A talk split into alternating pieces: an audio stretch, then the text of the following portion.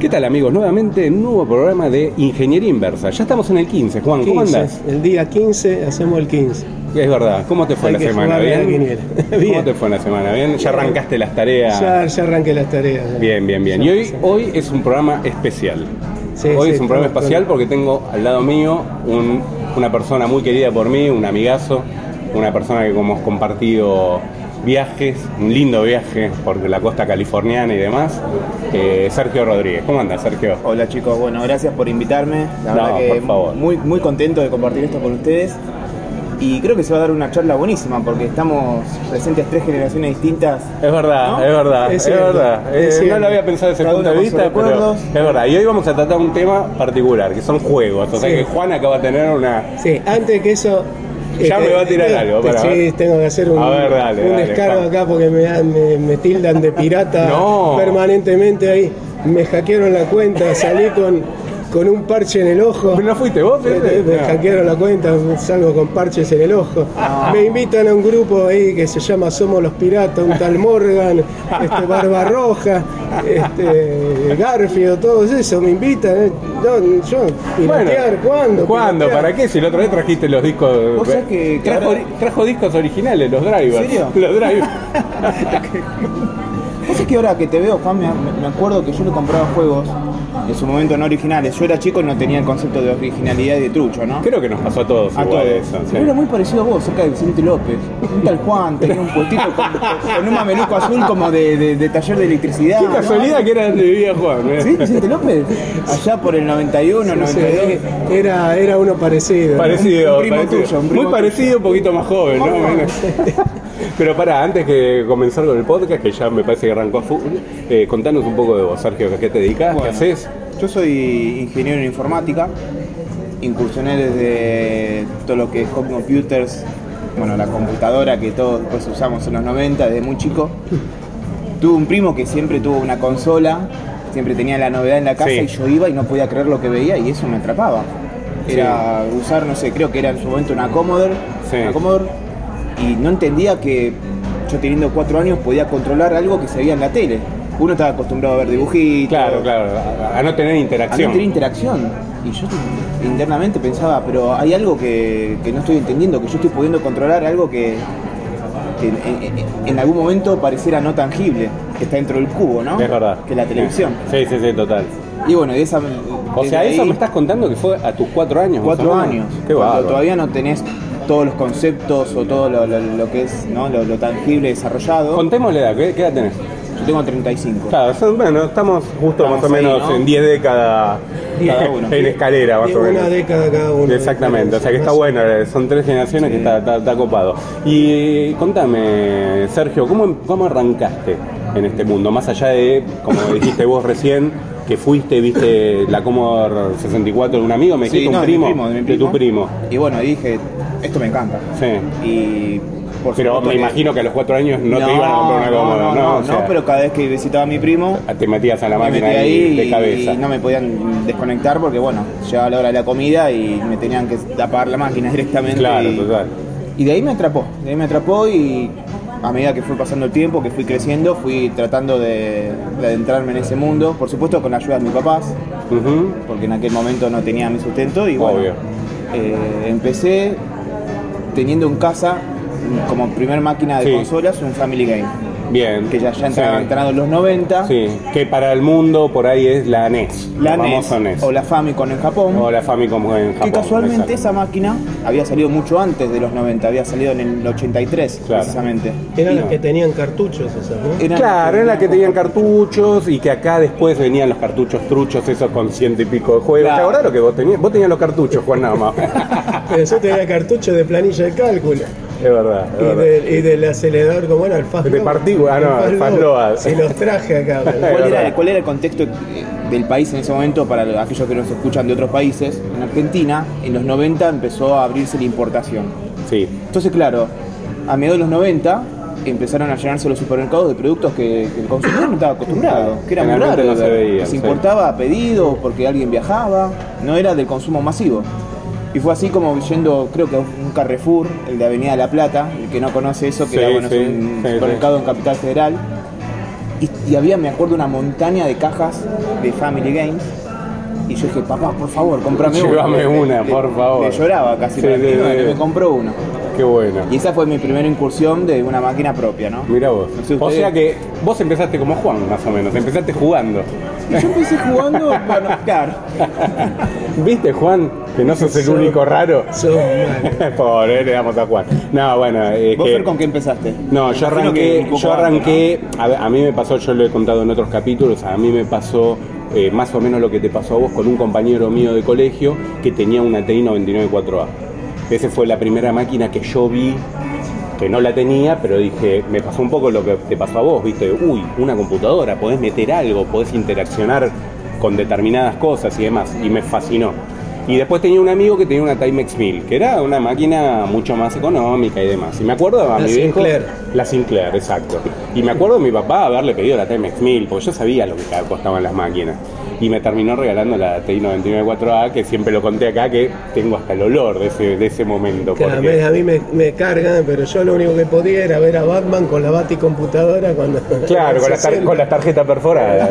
No sé si tenía tarjeta perforada. la baticomputadora tenía la tarjeta Tenía. perforada, sí, sí. Pero, ¿qué Batman? El El de Adam. El, el de Adam West, el de Adam West, Ah, claro. El Batman casi original, porque Eh, había otros Batman antes, pero bueno. Exactamente, claro, Eh, tal cual. me quedaban en la tele. Y, y arranqué con esos jueguitos. Esa, el, esa TIC era de Texas, ¿no? Claro, era, era una, una máquina, fue la primera máquina de 16 bits, eh, que en realidad ejecutaba 8 bits, pero tenía un bus de 16 bits. Era una máquina de Texas Instrument y la verdad que Alguien subió fotos, me parece. sí, sí, sí, sí, creo que Volcan también ha subido Volcan, alguien subió eh, y fotos. demás. Eh, yo la tuve mucho y mis viejos se engancharon también, jugaban, jugaban al Parsec, al Manchoman, a determinados juegos, pero siempre como comentábamos con Juan, eh, como te pasó a vos, yo- eh, la mayoría de la gente entró por el lado de los juegos. O sea, el caso de Juan fue raro, pero bueno, también hay que tener en cuenta que él era más grande. Claro. Entonces ya por ahí le podía dar otro tipo de utilidad a la máquina. De hecho, a mí me pasó por ahí creciendo y vos decís, bueno, ok, ya jugué un montón, ¿qué más puedo hacer? ¿Viste? Es que eh, además de eso, yo siempre fui más, no de lo lúdico, sino de lo que sea utilitario para algo. Sí. De hecho, yo tenía el mecano y armaba cosas, tenía Claro. el Rasty con motorcito y armaba con eso. No había computadora ni soñando. ¿no? Claro. Como dije recién. Pero siempre la máquina para mí me tenía que servir para hacer algo. Y te gustaba el funcionamiento, te gustaba, de hecho, pues, las cosas que vos decís que desarmás y demás era porque te gustaba En, ese- ver. en los juguetes mecánicos. Sí, sí, sí, esa- obvio, claro, sí. ya- ya- ya tanto la parte electrónica a lo mejor Claro, no tanto. claro. Pero ya entró de grande, entró eh, ya cuando estaba en la facultad con el tema de programar, la calculadora programada. Sí, sí. No había ni en la escuela, ni tenías conciencia de eso. Sí, sí, sí. Sí, por ahí de los family, yo no me acuerdo cuándo fueron los primeros, pero me acuerdo que en blanco y negro ver las dos barritas con el. No, ese era, bueno, ese tuve, ese me había olvidado decirlo, yo ¿El tuve un Atari, era? no, yo tuve un Atari Ultra Pong, que era la, el Atari común con los dos eh, sliders, los dos, eh, Sí, rueditas. las dos rueditas, los joystick con ruedita con cable, y era el tenis o el frontón y demás. Acá Bueno. alguien vendía eso. Bueno, no sé. Coleco Villa. No, el. Coleco fue después, Fue el Coleco fue después. No sé si, en aquella época existía algún distribuidor oficial en Argentina de esas marcas. Me parece que no, porque estaba No. tan cerrado en los 80, Sí, 70 sí. que. Pero estaba cerrado también, primero porque siempre fue un país prote- proteccionista, es así, y aparte también porque no había internet, entonces uno no tenía noticias lo que pasaba en otro país. Yo me acuerdo cuando mis viejos fueron a Estados Unidos en los 80, como la mayoría en aquel momento, eh, venían y era, no sé, era un abismo, ¿viste? Porque por ahí traía un jueguito electrónico que vos no ni soñabas que existía.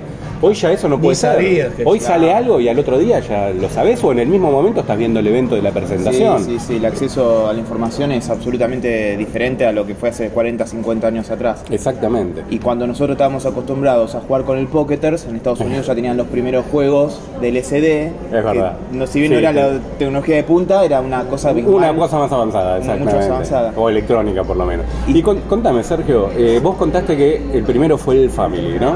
Eh, ¿Te acordás de algún juego emblemático vos digas, este es mi juego? o- Sí, a mí me encantaba El Mario, me el. Mario, Claro. el Mario porque Claro. ¿qué pasa? Con, con los sistemas de videojuegos anteriores estábamos acostumbrados a ver pantallas estáticas Sí. donde el personaje o el bichito o la navecita siempre se movía por un marco que era la pantalla, ¿no? Correcto. Entonces, el, el concepto de scroll, de no saber lo que se viene más adelante y con una persona que iba corriendo, saltando, era una novedad porque tenías Sí. que enfrentarte a lo desconocido. Mm. Está bueno el punto de vista que estás dando, ¿eh? Claro, porque no lo había pensado así. punto de vista de, de, de, de qué, de los hitos de los videojuegos, cómo fue avanzando y, y fueron introduciendo nuevos conceptos, ¿no? Sí, es, es ver- es verdad lo que decís, no lo había pensado porque me acuerdo juegos en Commodore y más, más allá de que por ahí había algunos de scroll como el Pitfall y demás. Eh, en general te mostraban la pantalla y vos te movías dentro de la pantalla Claro. eh, en un cuadrado que de la televisión y demás y después vos pasabas de pantalla, era el famoso pasamos de pantalla, ¿viste? El pasar de pantalla. Pero en el tema del Mario y demás era un scroll y es verdad, vos Claro. te encontrabas a lo desconocido. El concepto anterior al Mario, el del marco de la pantalla típico, Sí. era el Pac-Man, ¿Verdad? o Claro. el Tetris. Sí, que totalmente. si bien era, las piezas venían de arriba hacia abajo, vos ya sabías si se man- mantenían en ese marco. exacto, tu, poder de Sí. control siempre estaba en esa pantalla, ¿no? No solo eso, por ahí los de auto mismo, o sea, vos veías el auto estático, se movía la ruta hacia vos, pero vos siempre dentro de ese marco Exacto. también. Bueno, creo que yo conté de unos mecánicos que había en la, en la costa cuando yo era chico, que era el auto de chapa y tenías como una cinta abajo. De la Claro. Era electromecánico, creo. Sí, sí, sí, sí, sí. Pero no es que vos te subías, vos manejabas el auto de una cinta, como después había de caballos, ¿no? Vos manejabas el auto, pero el auto estaba flotando Ah, me sobre la cinta. de eso. Y lo movías con Sí, un me volante. Ah, me Yo acuerdo me Y se acuerdo de uno de el. Me acuerdo de de Claro. Rally que era así. Sí, ahora me acuerdo de eso, es verdad. Que me tenía un sonido. Perdón, ¿no? perdón la gente de afuera, pero puede ser que eso haya existido en el Little Park, en las partes del medio, esas donde había esos juegos. Me es parece, probable, es me probable. parece que ahí los vi. Yo lo vi en la costa. Ahora, Ah, después de, de- de verlo en Little Park, no, no- no- no me acuerdo haber ido a Little Park a esa parte. Ok. Pero había juegos en Little Sí, Park. sí, sí, sí. Son los primeros famosos juegos electromecánicos. Mm. Claro. Y bueno, como nació la industria fue, fue sorprendente la historia porque es una de las pocas cosas que no nacen de algo bélico. Porque siempre la historia nos muestra que la innovación es el parte desde las- los conflictos de, de guerra entre Mm. países, donde se va avanzando Los desarrollos Tecnológico, tecnológicos, es verdad. Y en este caso fue un experimento que se hizo en un laboratorio del MIT con en ese momento los dispositivos que se usaron para probar esto eran los estos como un tester pero más grande, no me acuerdo el, el- Osciloscopios. los osciloscopios, Ah, exacto. sí. Que para el que no está llegado a la electrónica, es el, el osciloscopio es el dispositivo que permite medir señales. Correcto, tiene una de forma gráfica, claro. Claro, te, te representaba una señal Ujú. senoidal que podía ser la, la corriente alterna. Y estas personas, ¿qué hicieron? Agarraron un osciloscopio y lo modificaron y de esa manera nació el primer videojuego. Mirá vos, no que sabía lo controlaban con una parilla, Ah, que era una especie ajá. de, de, de Pong. Claro. sabía yo ¿sí? No, yo tampoco sabía. Donde se manejaba con la rueda principal del osciloscopio, uno de la, la barrita principal, Claro. que era una sola, Sí, en sí, ese sí. momento no existía el Sí, sí, sí, player sí. versus player. Claro, exacto. Y bueno, y la pelotita que rebotaba, ¿no? Y con la tecnología de esa pantalla se veía el haz de- del- de la- del puntito blanco que se iba moviendo, porque tenía una tasa de refresco bastante baja. Sí, sí, claro, obvio. Sí, sí, sí. Y bueno, de Mirá esa qué manera loco. fue como empezó, vieron una beta de... Podemos hacer algo interesante con esto, Claro. dijeron seguramente. Dijeron, "A- acá hay algo que, que podemos explotarlo. Y Mirá así vos. fue como se, desarrolló la industria del videojuego. Es muy bueno lo que decís, aparte de del tema de la industria que nació paralela a lo que es los avances bélicos, que también tenemos que nombrar a la música, que fue la otra la otra La otra cosa que no nació de la parte bélica ¿Pero por también. qué? Porque son cosas que nacen de la- del arte o de la cultura. Claro. Hoy los videojuegos son considerados arte. Totalmente. Y de hecho facturan a día de hoy mucho Sí. más que la industria del cine. Sí, totalmente. Es algo que creció, Sí. es un monstruo la industria del videojuego.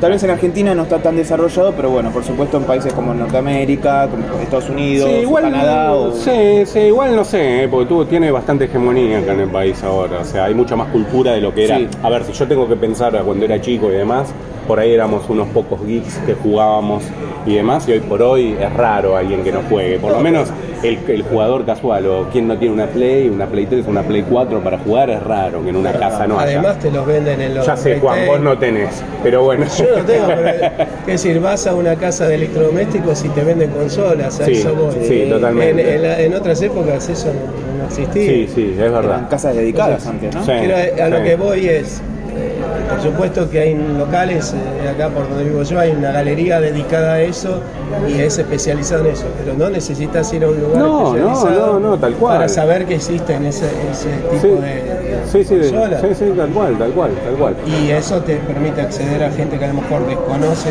ese rubro o no está metido, lo ve. Sí, es verdad. Y después, bueno, mi experiencia después del Family fue directamente computadora. Ajá, ¿Por qué? ¿y a qué pasaste?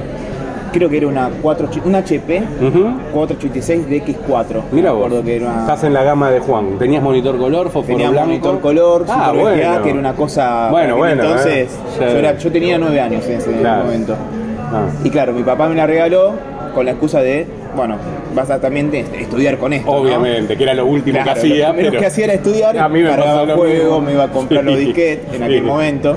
Sí, sí, sí. Así que nada, estaba, era muy divertido esa época, la verdad que un poco autodidacta de tener que cargar los juegos en la máquina, el totalmente. DOS. ¿Y tenías disco rígido en la máquina? Tenía no? disco rígido, tenía Ah, unos bien. 40 megas. Sí, esa bien, altura bien. tenía que tener. Está bien, está bien. A ver, yo hago la analogía con lo que tuve yo, que era mucho más caro los discos. A veces los discos te costaban como una máquina, entonces yo arranqué sin disco. En Pero es verdad, era en otra época XT también. estaba así, ya en la, ya en la Claro, en las 486 XT, ya verdad. tenían disco. Tenía. Y es probable que tuvieras las placas a Besa Local Bus, las placas largas, Sí, que sí. eran las Yo que tenían en la aceleración gráfica. Tenía, tenía BESA y me acuerdo que tenía otro puerto más, que no me acuerdo si era ISA o, o no me acuerdo. ISA son los negros. Y EISA. EISA Expanded Ya no me acuerdo. hace Y el Besa. Local Bus eran lo- Claro. lo- los negros y venían con una parte marrón extra y la placa ocupaba toda la Ah. máquina. Que prácticamente era, era este, Juan, vos también desarmabas la máquina, después te sobraba algún pedazo. ¿Pero volvieron a aprender las máquinas después? ¿O a sobraba algún pedazo. Pobre. Pobre yo la desarmaba en la escuela con Che, los Juan, ahora te dan Bueno, pero los invitados. no, no, yo lo defiendo a él. Ok, yo lo dale, defiendo dale. porque para mí el desarmar y armar cosas es jugar también. Total. Es jugar, es, verdad, es, un- verdad, es, es un verdad. método de entretenimiento. que yo le tenía que encontrar el funcionamiento de las cosas. Mm. Entonces, por ahí me regalaban un autito fricción y yo tenía que ver los engranajes y, y yo quería descubrir el, ¿Cómo anda? anda esto. Como vos viste de tu primo esto, uy, eh, es Sí, sí, algo puedo hacer, Yo algo quería distinto. saber cómo eran. Aparte estuvo muy bueno en otro capítulo que dijiste, ¿qué era lo que habías desarmado? Que lle- llegamos a ver el funcionamiento, me dijiste que el autito fricción. el autito fricción era. Claro, tenía, una, tenía un volante, o sea, una, una rueda pesada que vos lo, lo Sí, no, igual era otra Y cosa. acumulaba energía. Era, era otra cosa, pero bueno, no importa, no, no, no, no recuerdo en este momento. ¿Y otra- Fer, cómo seguiste en tu Desarmé casa? motorcitos de, y eso lo desarmaba. también. No, no, igual estamos hablando de cosas que después volvían a funcionar. no, yo como seguí, eh, bueno, eh, ya ¿Tuviste la Texas TI después? Tuve la TI 994A, que si vamos a hablar de juegos, eh, el juego el juego de la Texas que me encantaba y demás era el Parsec, que era una navecita también con scroll eh, Horizontal. horizontal. Eh, y después otro de los juegos que me gustaba también mucho era el Munchman, que era un clon, digamos, del Pac-Man. Bueno, era un clásico en esa época.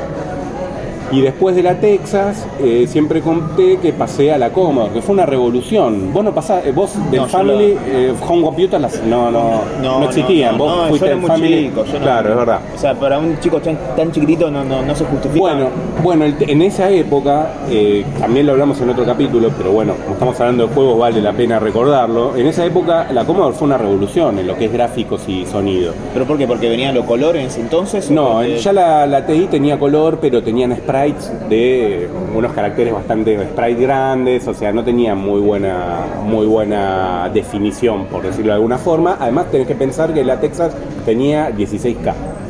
Y vos tenías que hacerlo dentro de los 16K, o sea, los programas también no podían ser muy extensos.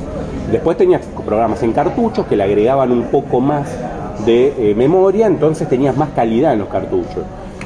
Pero la Commodore revolucionó el mercado porque venía con 64K. Y aparte con un chip de audio que se usó mucho para lo que es eh, la generación de sonidos, tenía sonidos polifónicos de varias, eh, eh, varias canales, no sé cuán, no quiero mentir, pero tenía muchos, varios canales, no sé, 4, 16. Entonces, claro, en lo que la Texas vos le tenías que poner un sintetizador de voz que costaba fortuna y se acoplaba al costado, en la Commodore vos la sacabas de la caja, la prendías y ya tenías música, sintetizador de voz y unos gráficos de aquello. A un precio más o menos similar o menos, ¿eh? no me acuerdo en aquella época si no era menos. Más allá de que eran máquinas que eran relativamente no baratas, ¿no? Y ya con la Commodore ya ahí el espectro de juegos fue explosivo, realmente explosivo porque, claro, fue una computadora que duró muchos años, que tuvo mucho éxito en el mundo, que se desarrolló muchísimo, fue el caballo de batalla de Commodore, eh, que venía de otros éxitos como la, Big 20 y la Commodore 16, pero con la Commodore 64 explotó. Y dicho, paso, dicho sea de paso, Juan, después vos tuviste la 128, que la 128 no tuvo tanto éxito, no fue una máquina hiper vendida. Lo bueno que tuvo la 128 fue que tenía tres chipsets en uno. O sea, vos podías switchear de modo CPM, que era el modo profesional, digamos, al modo 128 y al modo 64.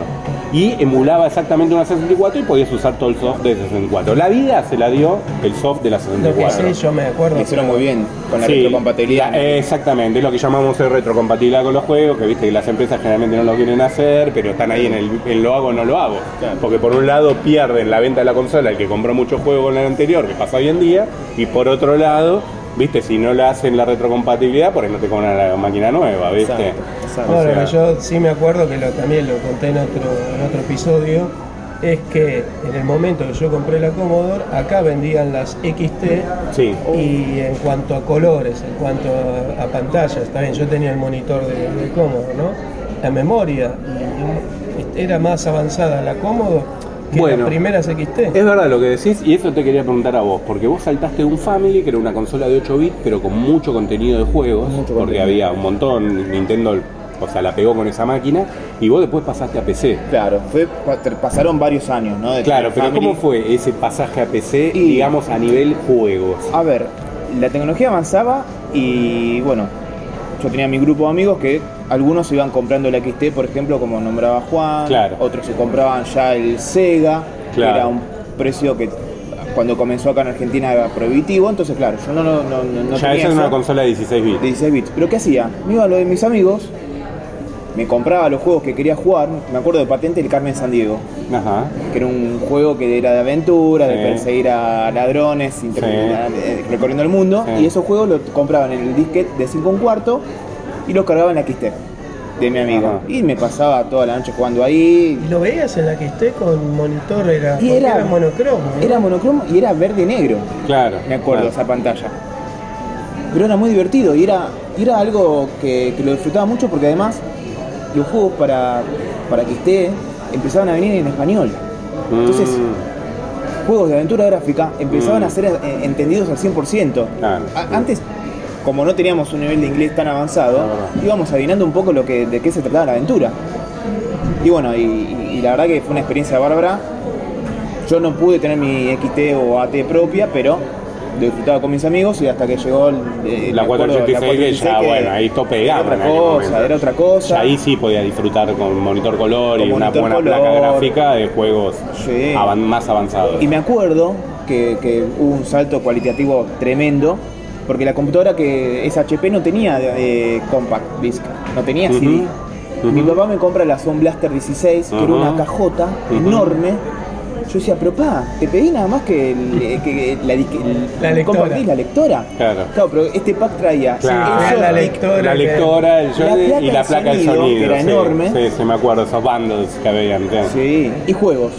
Y Ah. entre ellos había un juego que, como ya tenía, como era CD y empezaba a venir el contenido multimedia, me voló la cabeza. ¿Cuál un era? juego de Star Wars, Rebel Ah. Assault, Ah. Rebel Assault, que la verdad que era un juego que, como introducía cinemáticas, yo ahí fue un clic en la cabeza, como que empezaban a mezclar escenas de video Claro, con con, con el- la interacción. Con la interacción.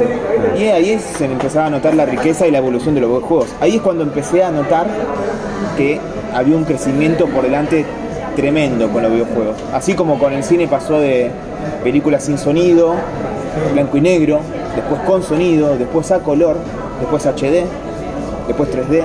Bueno, y todas las cosas que van evolucionando, bueno, con el videojuego me parece que la evolución es, es más empinado todavía. Sí, sí. Me parece sí, que, sí. que la posibilidad de innovar es más fácil y más vertiginosa. Sí, aparte de otro tema, las empresas empezaron a dar cuenta que genera mucho dinero y ahí es donde cada vez empezaron a invertir más. Antes era una un medio que lo miraba medio de reojo. Pero también quiero aclarar que con Sergio nos conocimos Yo te compré por medio de videojuegos, Sí. porque con Sergio nos conocimos por medio de otro amigo, Johnny, que le mando saludos porque sé que escucha también el podcast. Eh, eh, lo conocí a él porque creo que te vendí un, Sí, un juego de Play 3. juego de Play 3. y esto fue, bueno, no quiero ni pensar cuántos años. Unidos. Y después nos fuimos a Estados Unidos, nos fuimos Ah, eh, como un mes dando vuelta ahí por, por California, pasamos muy bien y demás. Pero bueno, es loco porque justamente nos conocimos en- en- por este rubro, ¿no?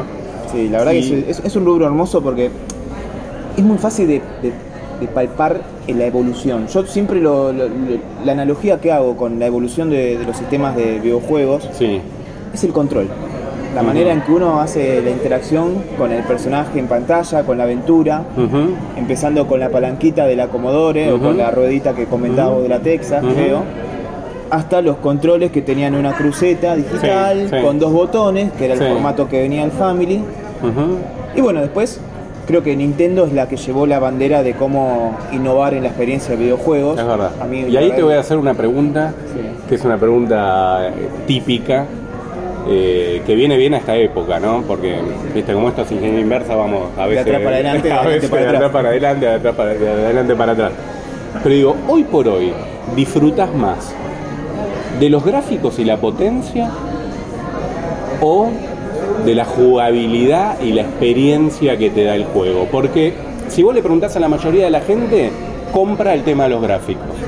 Si me preguntás a mí, y te lo digo ya de antemano, me gusta más la experiencia y lo que me transmite el juego. Y otra cosa te voy a decir, en aquella época los gráficos eran más precarios, pero daban más a la imaginación. Por supuesto. Hoy por hoy, en los juegos por ahí ya el tema de la imaginación se perdió un poco, porque te están dando todo servido. Yo sé ¿Cómo que fue me- en tu caso? Mira, a mí me gusta más el tema de, de la experiencia y la jugabilidad, me parece que, que es lo que te introduce al videojuego y por supuesto eso está, eh, digamos, combinado, si querés llamarlo de alguna manera, con un binomio que es la aventura y lo que te ofrece el videojuego como contenido.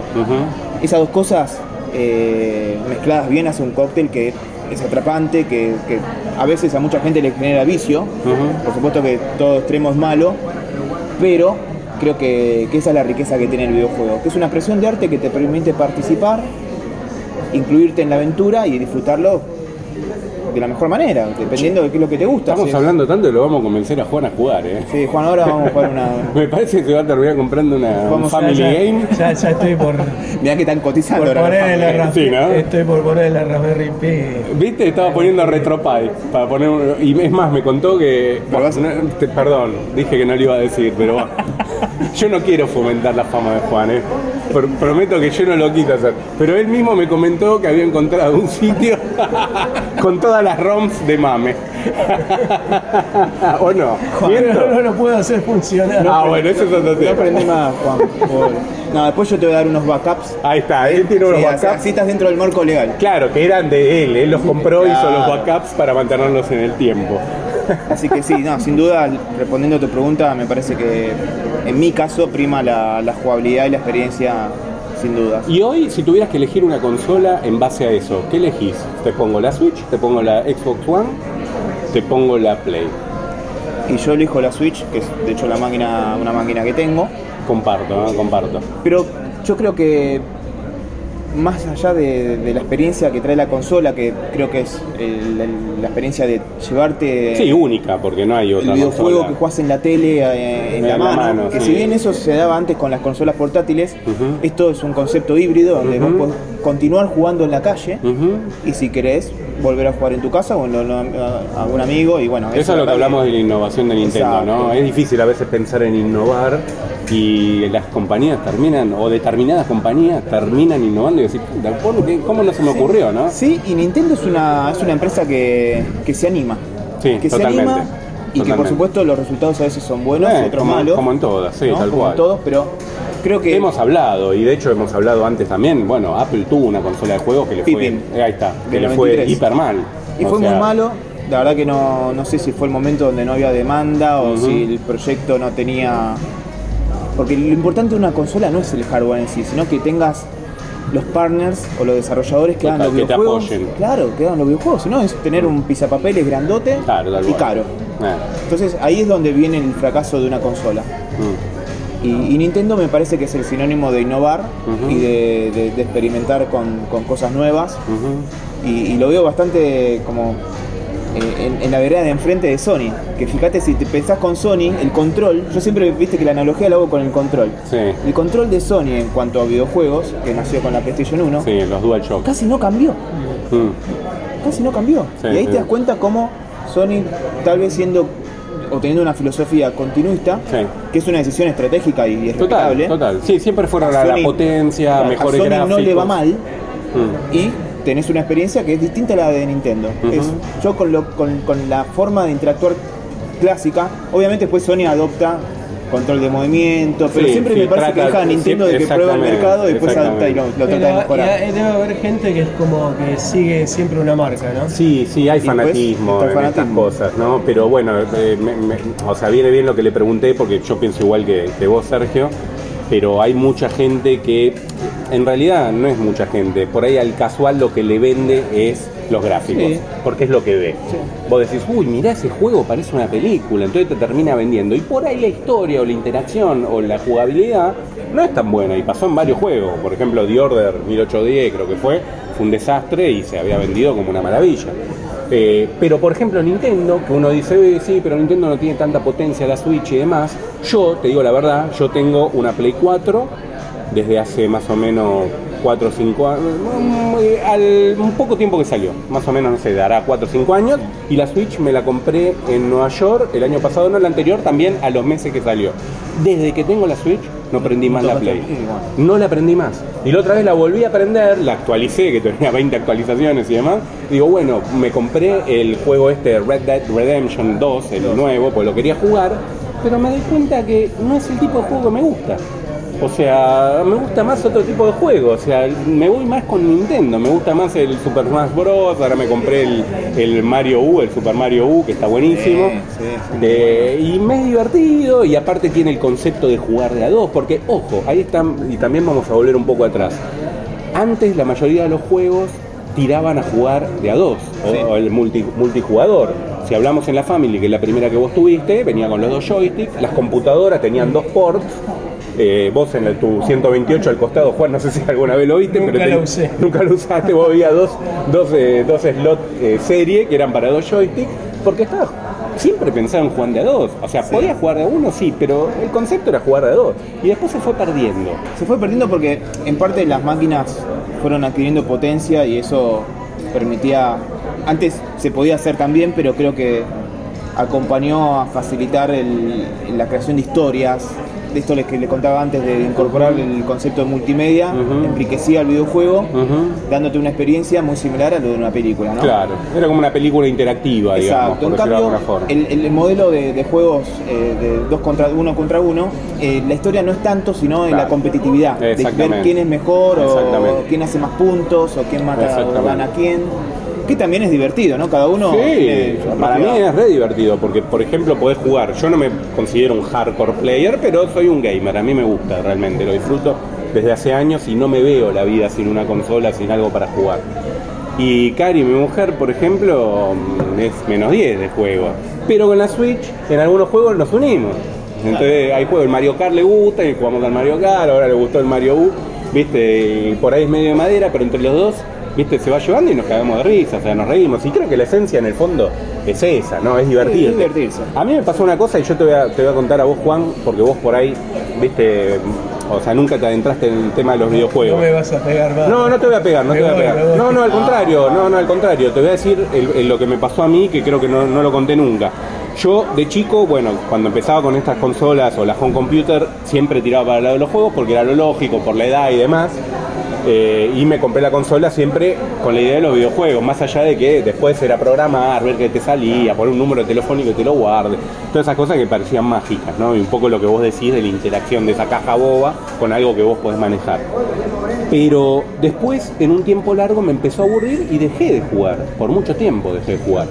Bastante tiempo. ¿Y a qué te dedicas si no era jugar No, bueno, eh, sí, miraba películas, usaba la máquina para otras cosas, por ahí un poco lo que hacía Juan, viste, probaba tal o cual programa, sistema operativo, me gustaba probar los sistemas operativos gráficos, que yo me acuerdo de chico veía una amiga y nunca pude llegar, viste, y no, es- no hay nada más lindo que una amiga que puedas toquetear. ¿O no? Por supuesto. Más si la puedes tener. Ah, claro.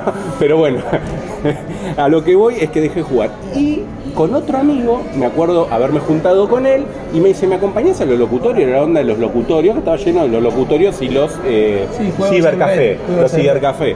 Claro, pero era el nacimiento de Internet popular, por decirlo de alguna forma, que muchos no tenían en la casa, o lo tenías con dial-up, que era limitado, o lo tenías que usar a la noche porque tenía Bueno, free. Yo empecé con eso. Vos con empezaste con Dial-Up. Con el modem US Robotics 56K. Ahí está. El blanquito.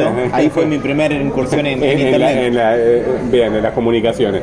Y me acuerdo haberlo acompañado pensando que nos íbamos a meter en internet y quería jugar. Y yo le digo, Seba, dejate de joder, ¿nos vamos a poner a jugar? En aquel momento era el Counter Strike, no me acuerdo Ah, cuál había. sí. Digo, sí, sí, dale, entrá, qué sé yo, uy, pero es un embol. Bueno, me puse a jugar. Y la verdad que pasó una hora, empezamos media hora, pedimos media hora más, ¿viste? Nos quedamos una hora y me di cuenta que en esa hora me olvidé del mundo. Entonces dije, le voy a dar un poquito más de bola a esto, porque algo que te abstrae de la realidad por un momento está bueno, ¿no? Porque es un cable a tierra, ¿viste? Te distraes, ¿viste? ¿Cuántas veces pensamos en el ocio y demás? Y a partir de ahí, junto con él, porque él me cebaba, ¿viste? Así como, por ahí yo te cebo con algo tecnológico, ¿viste? Es que, me hubo, dice- una, e- hubo una época que estaba difundido todos esos juegos en red, todos los Totalmente, sí, sí, sí, un, por ciber, eso. un ciber muy conocido en Argentina, Sí. me acuerdo, en, Microcentro, Sí. Kimochi. Kimochi, sí, en la de galería, en la, en la galería que daban en la valle. Exactamente. Sí, como que no tenía los box cerrados. Exacto. Al libre albedrío. Podías hacer cualquier caminabas, cosa. sí. caminabas en el pasillo veías Sí, cualquier sí. cosa. Pero bueno, pongamos que era para videojuegos, ¿no? Qué época Ah, esa de qué Kimochi, vos. impresionante. En fin. Y bueno, y ahí empecé a darle bola, pero eh, eh, te lo juro, lo pensé, ¿eh? porque estaba totalmente alejado de los O videojuegos. sea, fue tu reconciliación con los videojuegos. Sí, empecé, viste, empecé, empecé con la PC, empecé con la placa de video, que qué sé yo, y ahora viene un tema que también estaría bueno tocarlo. Empecé con la placa de video, comprar juegos en el Parque de Rivadavia, que los puestos que eh, ¿te acordás de Juan? Me decía, no, no, no, hace rato se mudó, se fue de Vicente López a Belgrano, digo, no viene más por acá. Para, para aquellos que no saben, Parque Rivadavia Mandale saludos, saludos a Juan. Para aquellos Desde que que no no se viene escuchan. más tenemos... Desde que no viene más no tenemos, no conseguimos el autocar, me dice. A- Aclaremos a los, a los oyentes que es Parque Rivadavia, ¿no? Porque muchos no lo saben. Es un parque en Capital eh. Federal donde se popularizó mucho la, La venta- distribución de software dudoso, de procedencia dudosa, exacto. pero bueno, era muy concurrido. No original, podemos decirlo, no original. Igual yo, yo voy a apoyar eso porque Vendían backups, como decir. A ver, el momento, el momento legislativo respecto al software estaba bastante maduro, Exactamente. estaba muy verde. la- eh, no había jurisprudencia, era Exacto, verde, entonces- es verdad eso. Eh, De hecho, el otro día alguien escribió en el grupo, creo que Javier escribió algo de eso, que en ese momento no Sí, sí, igual diciendo con lo que dijo Javier, porque yo me acuerdo que en las casas de computación vendían software original ya en la época de la TI 994A, que tengo menos. Pero a mí me parece que Javier no pasaba por la casa de computación. Pero te digo- yo te digo otra cosa, algo. Sí. El que no estaba muy metido en eso, yo no tenía ni idea si comprabas legal, no legal. Y porque no, no tenías conciencia de lo que era un software. No había claro, no había conciencia no había cultura. Eso es lo que le voy a comentar ahora. Cuando era chico y compraba los juegos Family, me los compraba mi papá. Sí. No teníamos idea si era original o no. Claro, Nosotros veíamos cual. el cartucho. con De hecho, había mucho, mucho trucho de eso. O sea, ese de 115 juegos, 120 juegos era Claro, trucho. yo recién me empecé a dar cuenta del original o no con- en la generación de PlayStation 1. Claro. Cuando compraba los discos y, Y venían de había. otra forma. Sí, y además algunas copias venían tan bien hechas, con el holograma o con el pintado sobre Claro. el CD y la cajita Claro. con una portada bastante decente, Claro. que a veces decía, pero esto es original o no. Obviamente que por el precio te das cuenta que no lo era, pero bueno. También en Argentina era muy difícil o no era muy fuerte la penetración de juegos originales en aquel Sí, entonces. sí, es verdad, es verdad. Y Sí. creo que eso se daba mucho en Latinoamérica también. En toda Latinoamérica me parece que el original no era tan fácil o no penetraba tanto en el mercado como en otros países primer Sí, mundo. o aparte por ahí era más caro y aparte eh, la falta de conciencia y de cultura de la gente de tener que pagar por ese software eh, duró muchos años. Yo me acuerdo que mm, muchas veces vos le armabas una máquina a alguien que yo y no viene con el Windows o no viene con tal cosa.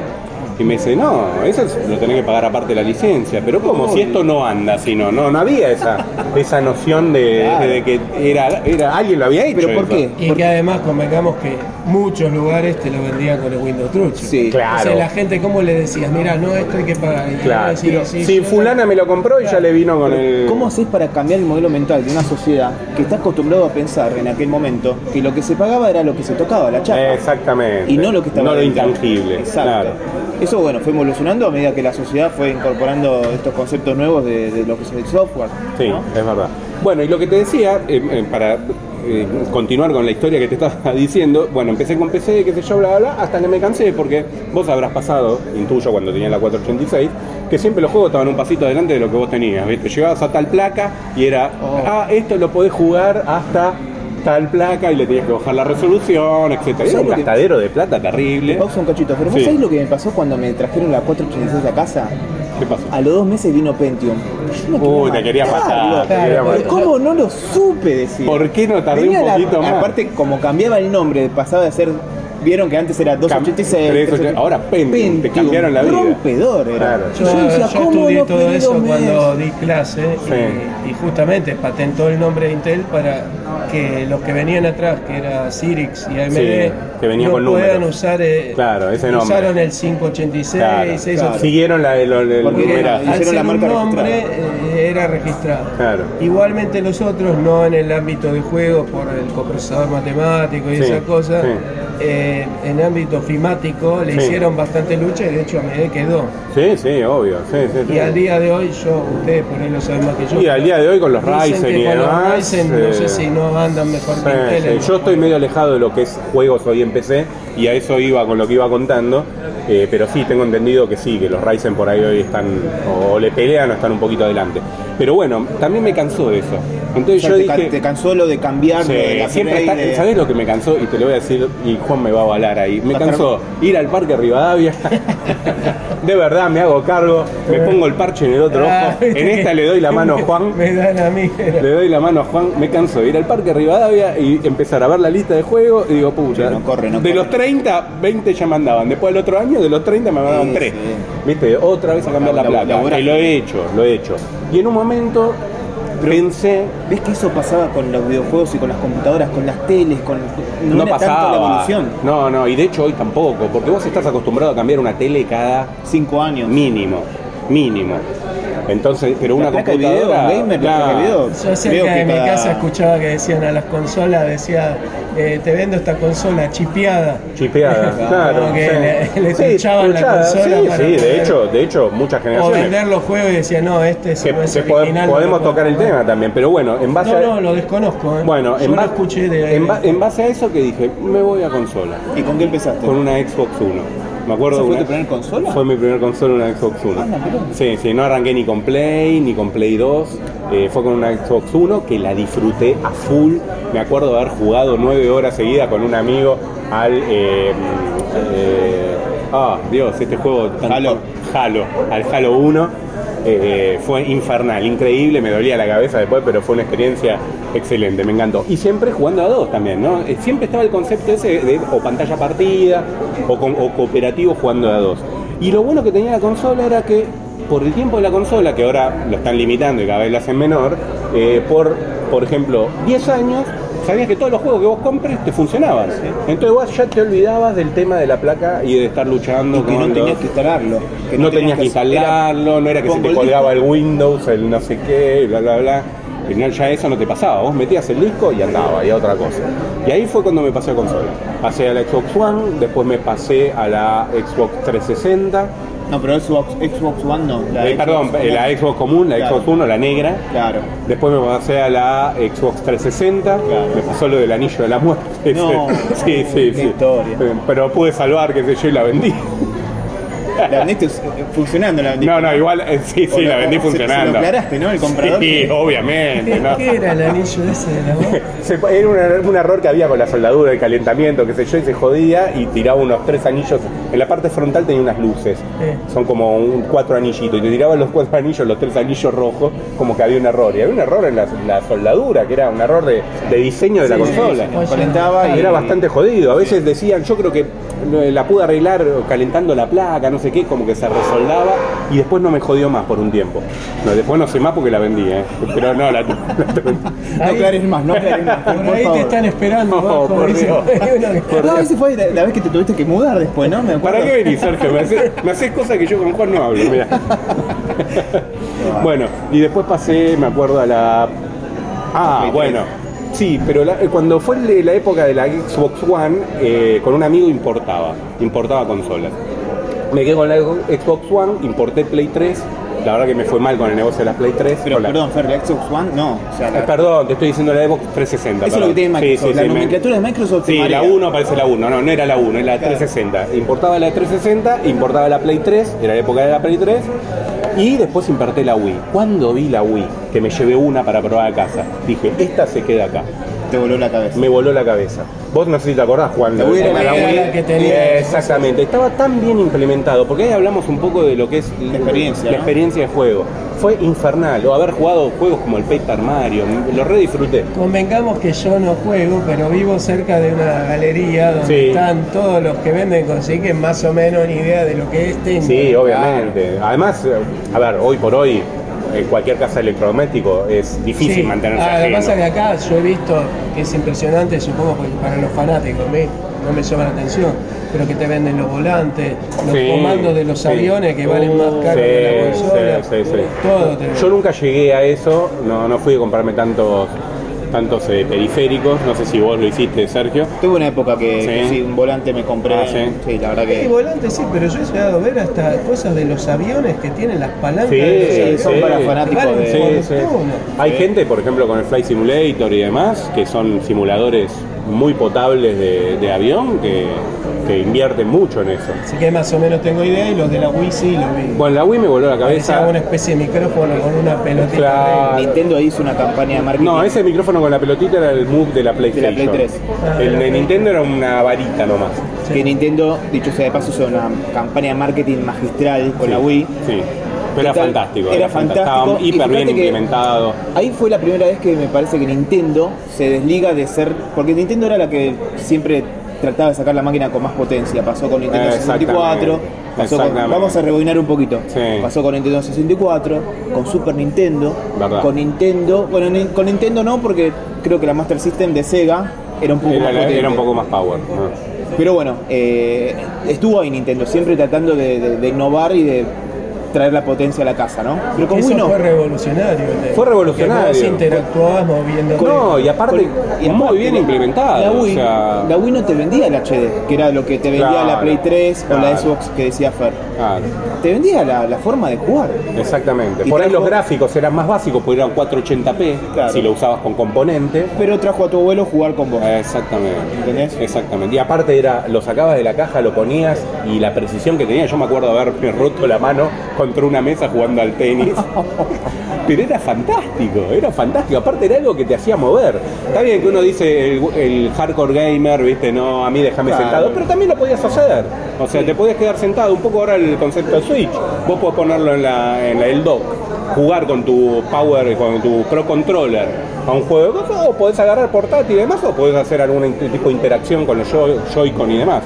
O sea, es el tema ese de innovación de Nintendo, la Wii, bueno, me revolucionó, me cambió Sí. el marote, me ver, encantó. yo creo que, que Nintendo aprendió una lección con PlayStation.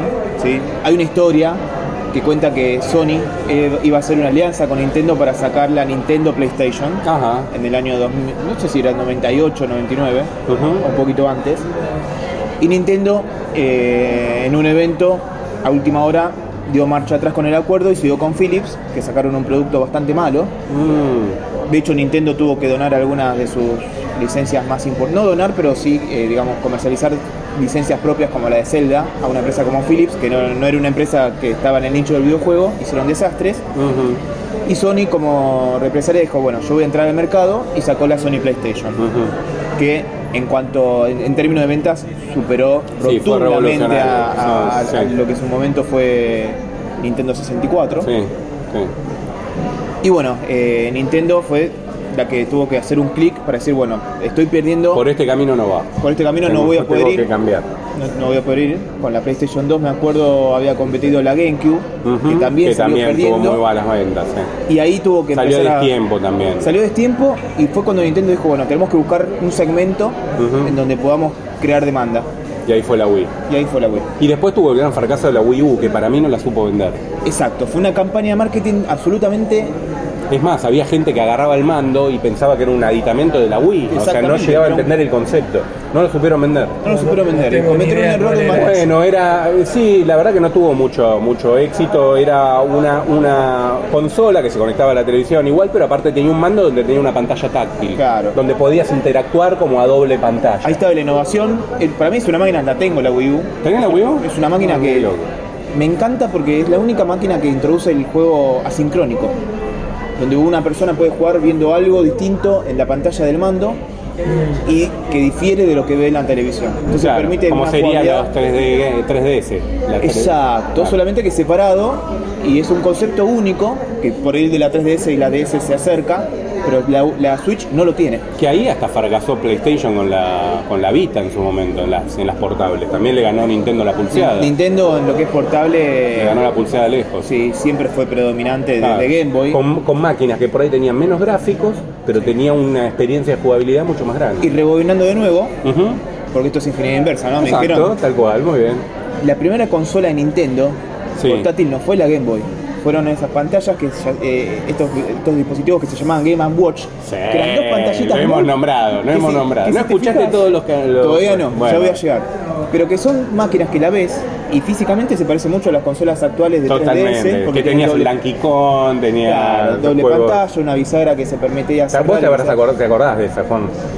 Yo, mira, hay unas que eran Sí, chiquitas. eran exacto. chiquitas, que tenía la pantalla que se abría. portátil. Eran portátiles con, dos pantallas como en... eh, era un monocromo, pero con dibujitos como en color a La veces. misma las cosas. tecnología que las calculadoras. Claro, de hecho, eran calculadoras modificadas. Claro. Ah, sí. Eran calculadoras Ah, modificadas. Obviamente, en vez de los dígitos, tenían predibujados los caracteres. Claro, en y vez, vos de, podés en vez de los segmentos tenía los caracteres predibujados. Exacto, exacto. Entonces el barril tic tic se iban prendiendo y apagando y te iba haciendo Y eso, eso generaba diversión, que acá creo que en Argentina llegó muy poco porque era la época donde todavía el... el- Sí, igual el yo vi bastantes eh, acá. Sí, sí, sí, sí, Pero yo vi creo bastante. que esto fue los yo 80, tenía, ¿no? sí, en, eh, no, 80 y largo. 80 y largo, yo te bajo 80 y largo. No, puede ser, puede ser productos 80. entraban fácil. ¿Esa ya. era Game Boy o esa No? Game No. Game Boy es más nueva, claro. Y Game Watch, creo que la nombré, eran, eh, ¿te acuerdas del Donkey Kong, juegos emblemáticos, del mono? Sí, más o menos. Bueno, e- eran máquinas que vos las abrías, tenía una cruceta y el botón Start, Select, una cosa así, y era un juego físico, no podías cambiar los juegos. Vos te comprabas el Donkey Kong, era el Donkey Kong. Querías otro juego, Ah, comprabas... Era un juego, Claro, claro, tenías exacto. que comprar otro dispositivo con otro juego. Claro, exacto. ¿Y en qué innovó Game Boy- eh, Nintendo? En ese momento se dio cuenta que había una beta en el mercado que era vender los cartuchos. Entonces, la máquina que le siguió a ese tipo de dispositivos fue la Game Boy, Claro. Que después empezó a competir contra Sega, que aquel entonces era como el Boca River de- de- del, del rubro de los videojuegos. Y Sega había sacado su competencia que era el Sega, no me acuerdo si era el Nomad o Sega... No me estoy acordando el nombre de la portátil, pero era color. Ajá. Y era una cosa mucho más potente. Hemos traído un erudito en el tema, ¿eh? No Sí. vamos a La quejar. verdad ¿eh? que sí. Nos perdió- está dando clases, Juan. y perdió rotundamente contra Nintendo. Porque tenía que usar cuatro pilas. El dispositivo era mucho más caro que la Game Boy. Sí. Y duraba menos. La sesión de juego duraba menos de una hora. Mientras que con la Nintendo, que también usaba cuatro pilas. Es más, la Sega usaba seis. Ah, La Game Boy usaba cuatro pilas, era monocromo y te daba como 5 Claro. o 6 horas de jugabilidad. Claro. Y con los juegos que ya la gente conocía del, del Famicom o del NES, el NES, sí, o que el eran la- Family. la, la como lo usamos nosotros, como Claro. lo conocemos nosotros, que eran las licencias conocidas como Super Mario, Eh. Metroid, Donkey Claro. Kong. Tenías Ah. que usar pilas recargables, eh, porque si no te mataban. Sí, no sé si en aquel momento se usaban las pilas recargables. Creo que no estaba ¿eh? Tan, Parece que no estaban tan. tan común en el mercado, pero duraba comprar mucho la pilas. Game Boy, duraba Sí. un montón. Sí, sí. Y claro, cuando el que tenía el Sega, que ya me voy a acordar el nombre, se le acaban las pilas, tenía que ver al otro cómo se iba jugando y divirtiéndose. Eso mucho tiempo después. Un ¿no? poco lo que le pasa a la gente ahora con Apple. Con Apple, ¿por qué? Sí, porque lo ve que se le acaba la pila que yo y uno con un otro teléfono Android X sigue, sigue disfrutando. Mucho tiempo después yo tuve estas que vendían en todo por dos pesos, que eran una cosa de plástico así. Sí, que Con tenían los Tetris. O el gustaba el 99, Tetris. 99. Bueno, ahí está, ¿ves? Es verdad eso. los- Eso, eso los también fue 100 furor. Que eran de dos mangos. eh. Sí, sí, sí, mi, mi vieja jugaba a eso, le encantaba. Desaparecieron esas. Me acuerdo que, Desaparecieron. que vendían 999 en, En uno. uno, sí, 999 en uno y eran todos modificaciones del Pero era Tetris. todo el mismo. Sí, cambió. En vez de bajar los palitos subían, ¿viste? Tenías que disparar palitos. Bueno, ese etcétera. tuve, ¿eh? Ahí está, ¿ves? ¿Ves? Vamos sacando la beta, la beta jugadora de, de Juan. Y bueno, Y- el Tetris es un juegazo que El marcó un Tetris, hito. Tetris marca- ah, vamos, a, vamos a nombrar juegos que marcaron hitos. Podemos marcar Pac-Man, un juego que marcó hito. Eh, Tetris, ni hablar, juego que marcó hito. Mario, con toda la franquicia, Super Mario, etcétera, juego que marcó hito. Por ahí me puedes ayudar con algún otro Sí, que recuerdes. para mí un juego que también marcó hito fue Zelda, que era el Sí. juego que tenía la primera aventura, aventura desarrollada. Y creo que marcó un hito en Nintendo 64, que era el. Zelda Ocarina of Time, que permitió al jugador por primera vez, más allá de tener un mundo en 3D totalmente abierto, eh, tener el concepto de retroceder en el tiempo, creo que tenía una riqueza en la aventura increíble, de hecho muchos lo consideran como el mejor videojuego de la historia. Juegos que también marcaron hito, por ejemplo el Metal Gear Solid, que introducía el concepto de El casi una película, claro, y casi una película, porque la interacción, la narrativa que tenía ese videojuego era magistral. Eh, también hizo una franquicia que bueno, Sí, sí, que terminó ya porque Hideo Kojima Sí, se, se sí. de Konami y Konami se quedó con la licencia. Yo creo que nos quedamos muy cortos con la lista de videojuegos que podemos nombrar. No, sí, es hoy. infernal, porque hoy en día, qué sé yo, yo si te tengo que decir sagas que me encantaron fue el Uncharted, de, hablando de Play, que es una saga que disfruté a pleno y que me, me encantó. Eh, pero sí, es, es una lista gigante, ¿no? Sí, sí, Pero, pero sí podemos nombrar, y ahora sí estaría bueno como para ir más o menos cerrando el tema, que cada uno tire dos, tres juegos, vos también Juan, así que el otro, aunque ya, sé, válido, aunque ya sé qué va a decir, pero bueno, no importa. Dos, tres juegos que hayamos jugado que vos digas, estos son mis juegos. Nada, si quieren eh, arranco yo, Sí, los tengo presente. Sí. Eh, a mí fue un clic el... Puede ser de cualquier tiempo, Sí, ¿eh? de cualquier tiempo, de cualquier generación. Sí, sí. Yo me acuerdo que me volvió loco el Mortal Kombat 1. Ajá. Bien. Porque era el primer videojuego que, que tengo en la memoria que, que era fotorrealista. Bien. Se usaron fotogramas de personas reales para después vos controlarlo con los palancas del videojuego, ¿no? Sí, sí, sí, claro.